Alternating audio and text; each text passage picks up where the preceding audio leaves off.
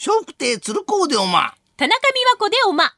今お聞きのポッドキャストは、鶴光の噂のゴールデンリクエスト、毎週水曜日にお送りしているコーナーです。鶴光の笑う歳時記。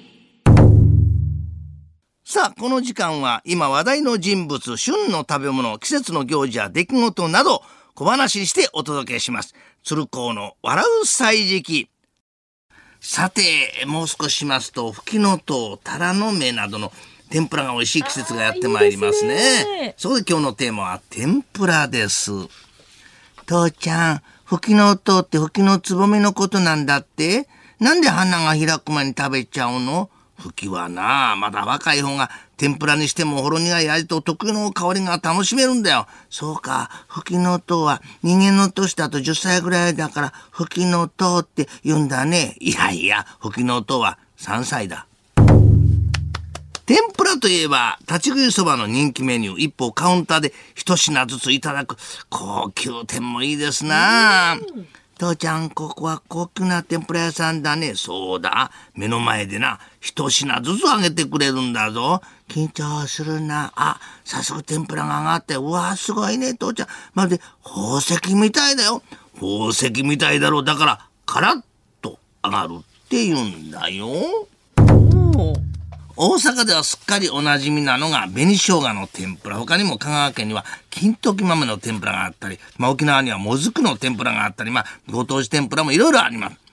父ちゃん今日は父ちゃんが天ぷらあげるんだよね。そうだ、金坊と母ちゃんにな、大阪名物の紅生姜の天ぷらを食べさせてあげようと思ってな、金坊、紅生姜買ってきたが、あ、忘れちゃった。おいおい、まさにしょうがない時代じゃないか。仕方あるまい。肉でもあげるか。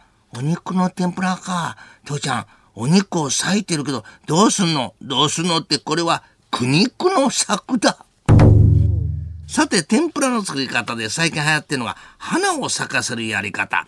衣を余分につけてね、見た目にも華やかな、こういうボリュームがあるのが特徴なんですね。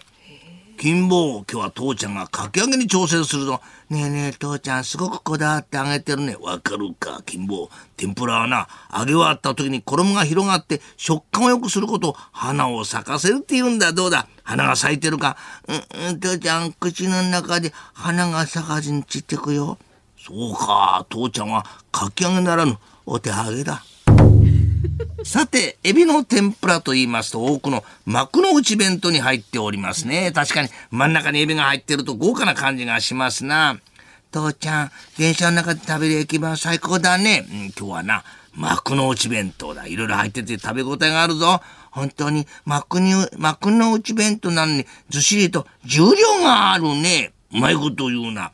弁当の真ん中にはドーンとエビの天ぷらが乗ってるだろエビ天はまさに幕の内弁当の横綱だ。本当だね。醤油もソースも入ってるけど、父ちゃんなんで食べんの？幕の内弁当。そりゃ、塩を巻くさ。